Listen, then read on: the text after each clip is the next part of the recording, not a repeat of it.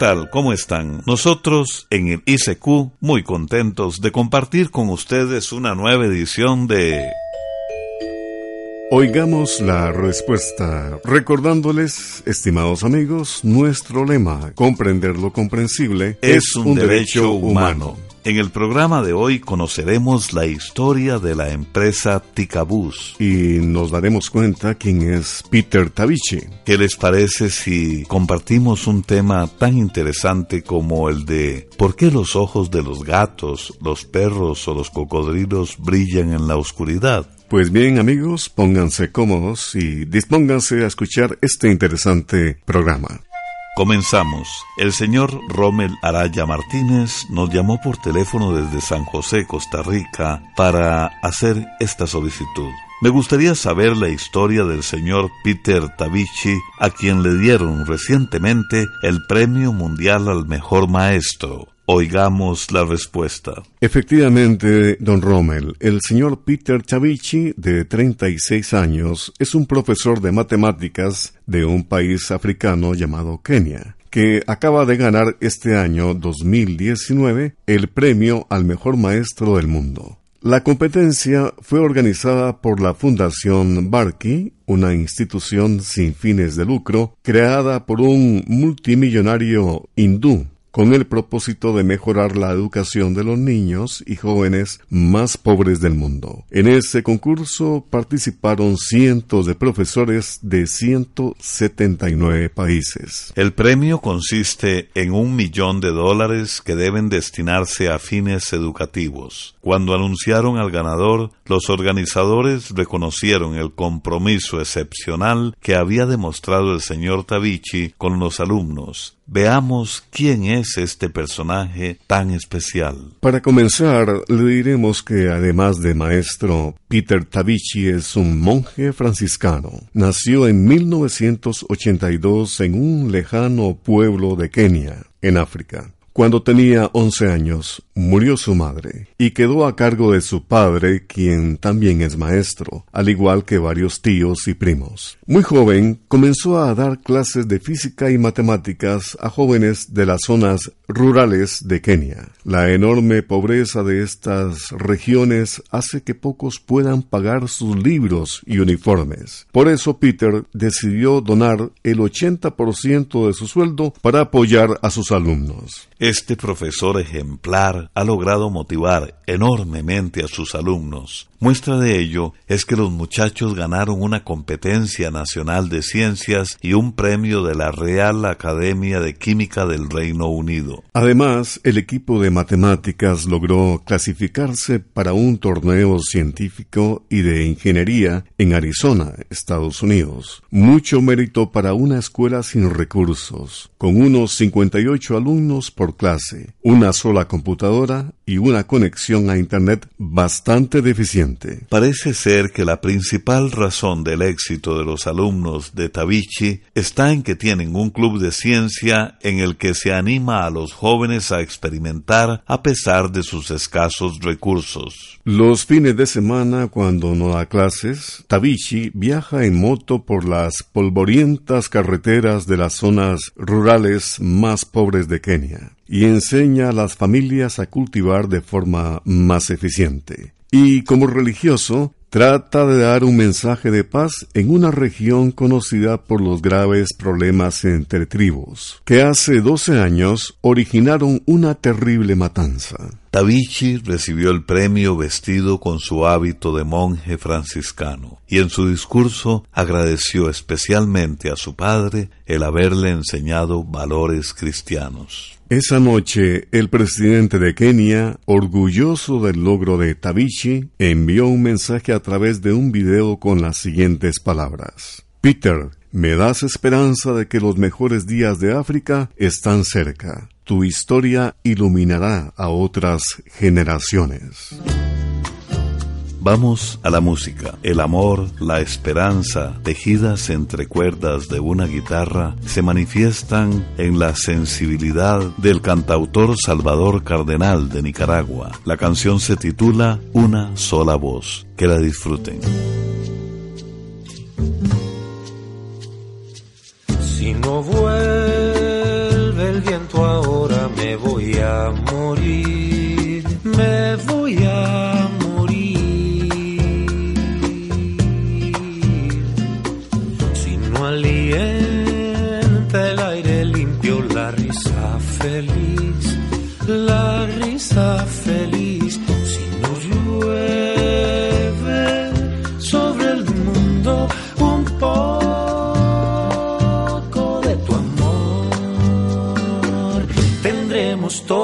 seguir cantando, seguir sonando, seguir protestando hasta que sople el viento y caigan flores sobre los campos, sobre las cabezas. Tendremos todos que seguir cantando, seguir sonando, seguir protestando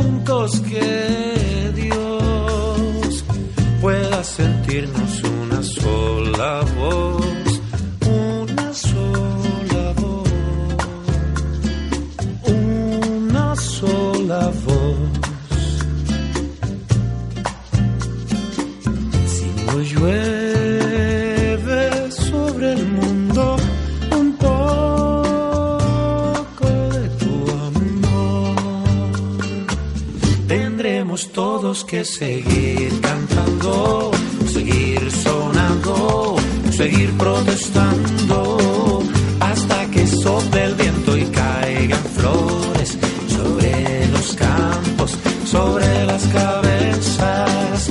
Tendremos todos que seguir cantando, seguir sonando, seguir protestando, hasta que sople el viento y caigan flores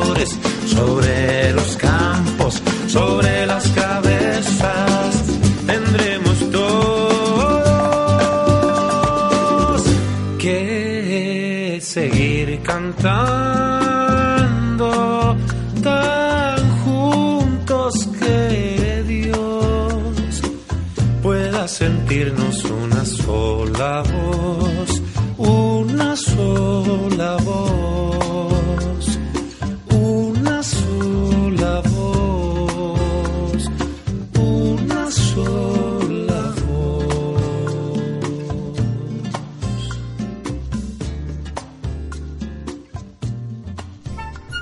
El Instituto Centroamericano de Extensión de la Cultura está presentando Oigamos la Respuesta. Compartimos con ustedes las preguntas de nuestros oyentes.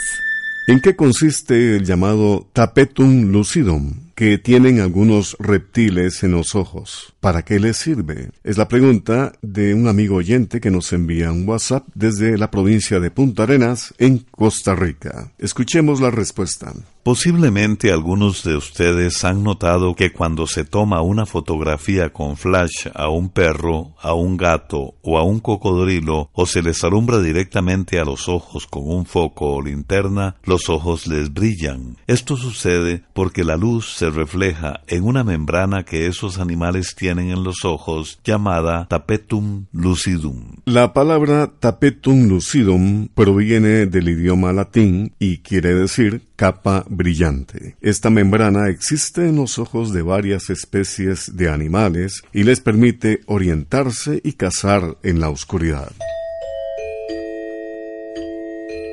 Comprender lo comprensible es un derecho humano. Ese es nuestro lema. Muchas gracias por su atención a Oigamos la Respuesta. El señor Carlos Durán nos envió una pregunta desde Zabalito, en la región sur de Costa Rica. Dice así, quiero saber la historia del Sanatorio Durán que está en Tierra Blanca de Cartago. Oigamos la respuesta. El Sanatorio Durán se encuentra en Oriamuno de Cartago, Costa Rica. Fue construido en el año 1915 e inaugurado tres años después por el doctor Carlos Durán Cartín. El sanatorio se hizo para darle albergue y tratar a las personas que sufrían de tuberculosis, una enfermedad muy peligrosa en ese tiempo. El doctor Durán escogió este lugar de Cartago porque tenía las condiciones adecuadas de altura, temperatura, humedad y horas de sol que resultaban más saludables para esta clase de pacientes. Para esa época, el sanatorio demostró ser la institución más moderna de Centroamérica en cuanto al tratamiento de los pacientes tuberculosos. Sin embargo, con el paso de los años, la epidemia de tuberculosis fue disminuyendo en el país y los enfermos podían ser tratados en otros hospitales. Fue por esa razón que en el año 1963 el Sanatorio Durán dejó de funcionar como hospital. Por esa misma fecha ocurrieron las erupciones del volcán Irazú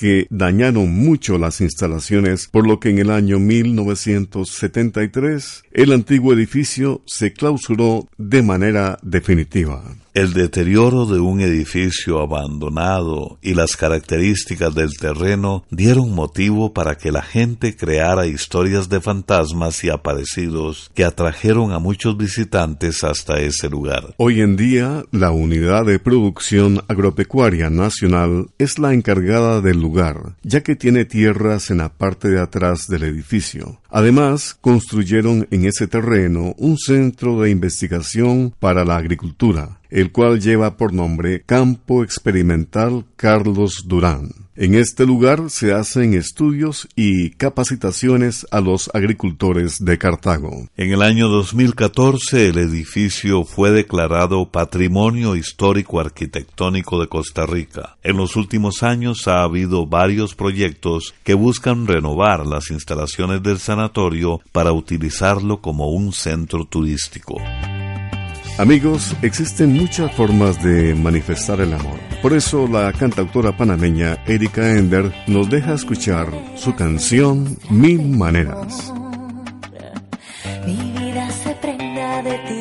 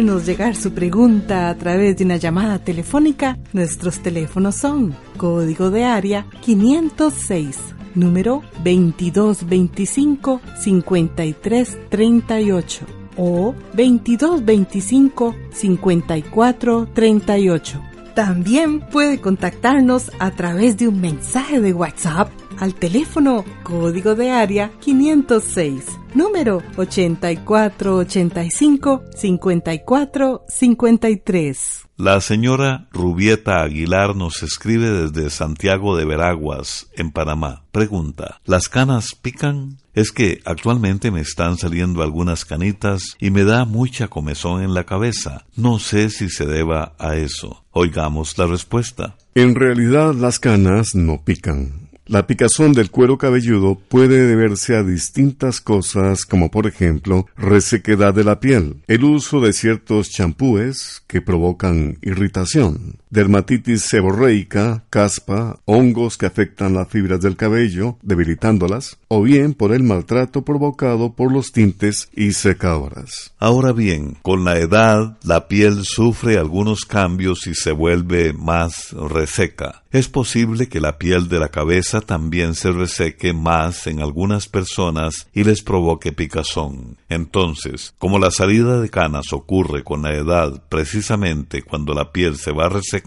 esa podría ser la causa de que la gente piense que las canas pican.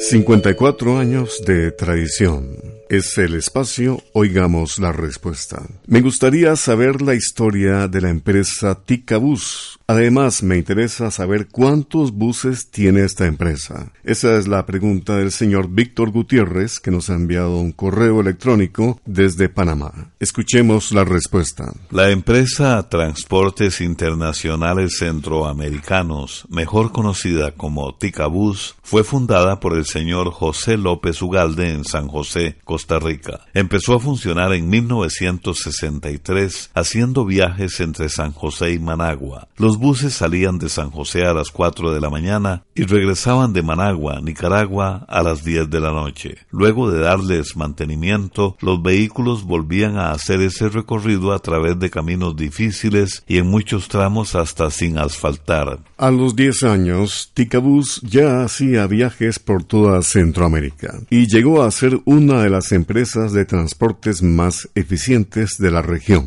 Los autobuses eran de las marcas GMC y Sultana en su momento eran de lo mejor que podía conseguirse para la comodidad de los pasajeros. Sin embargo, los conflictos militares en Nicaragua y El Salvador a finales de la década de 1970 casi ponen fin a las operaciones de la empresa. Llegó un momento en que de 20 autobuses, Ticabús llegó a tener únicamente cuatro y durante casi 10 años se mantuvo únicamente con los servicios a Panamá. Poco a poco y a medida que la situación política en Centroamérica se normalizó, Ticabús fue recuperándose y en 1997 ya habían conseguido renovar completamente sus buses y volvieron a hacer los viajes por toda Centroamérica hasta México. En la actualidad, Ticabús tiene entre 15 y 20 autobuses para sus rutas centroamericanas, pero desde el año 2013 la empresa también se dedica a la importación y venta de autobuses a través de una compañía hermana llamada Megabús. En épocas como Semana Santa y fin de año, cuando aumentan los viajeros, generalmente refuerzan el servicio con varias unidades más. Amigos, al ritmo de la cumbia y con el sonido del acordeón, recordamos al recientemente fallecido cantautor, arreglista y compositor mexicano Celso Piña y su éxito Reina de Cumbias.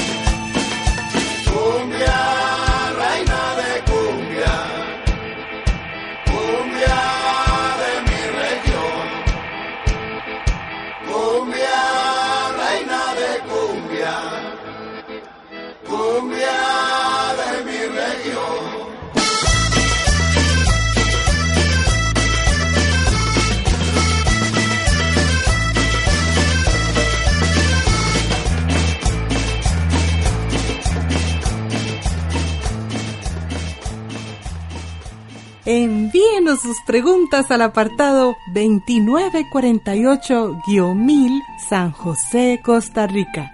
También nos puede contactar al correo electrónico isq.org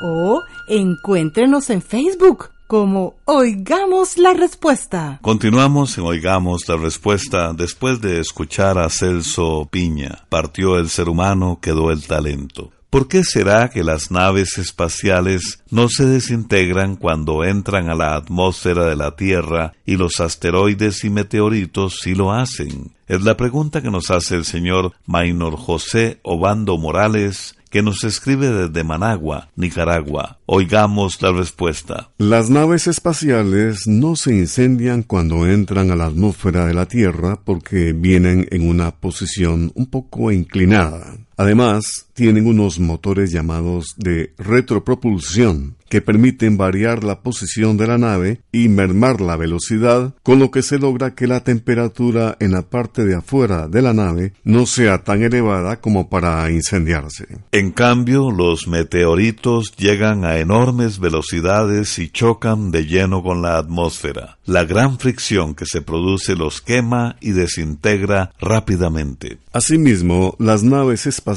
están construidas con materiales muy resistentes al calor y aunque se calientan mucho cuando se rozan con el aire, resisten bien ese calor. Agradecemos profundamente a todos ustedes, nuestros queridos oyentes. Es gracias a ustedes que hemos estado al aire por 54 años de manera ininterrumpida. Compartiendo sus inquietudes, anhelos y curiosidades sobre este extraordinario mundo que nos rodea. Y como nos hemos dado cuenta muchas veces en nuestro programa, este magnífico mundo se encuentra en constante cambio. Los volcanes emergen el mar se sacude, la tierra tiembla y se levantan las cordilleras. El árbol que comienza como una pequeña semilla va creciendo y va cambiando, pero es importante recordar que sus raíces permanecen. Esas raíces lo han hecho fuerte y lo hacen continuar creciendo. De esta manera, nosotros también hemos ido cambiando para llevarles a ustedes de mejor manera la información que necesiten. Por eso nos alegra saber que muchos de ustedes se han entusiasmado con la nueva canción que hemos elaborado para el inicio de nuestro programa. La canción la realizamos con mucho cariño entre el personal del ICQ. Esas voces se entrelazan y representan la diversidad que existe tanto dentro como fuera de esta institución. Esa diversidad está presente también en la gran variedad de talento musical que se extiende por nuestra región centroamericana.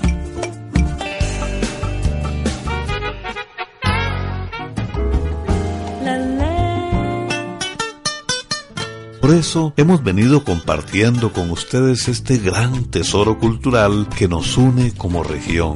Les invitamos a seguir siendo parte de nuestro programa, enviándonos sus preguntas, contándonos sus preocupaciones o compartiendo con nosotros la vasta cultura musical centroamericana. Muchas gracias, de verdad, muchas gracias. Seguiremos promulgando el lema de esta institución con gran alegría, compartiéndoles la la información que necesiten y acompañándoles día a día desde nuestro programa. Programa que es realmente de ustedes. Recuerden, comprender lo comprensible es un derecho humano.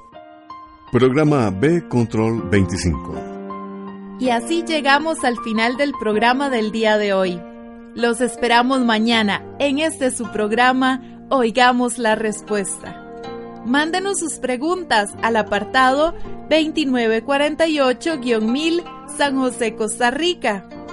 También puede enviarnos sus preguntas al correo electrónico isq.org o encuéntrenos en Facebook como Oigamos la Respuesta.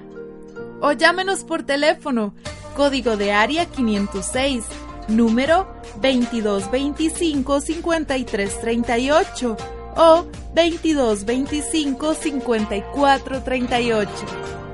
Recuerde que comprender lo comprensible es un derecho humano.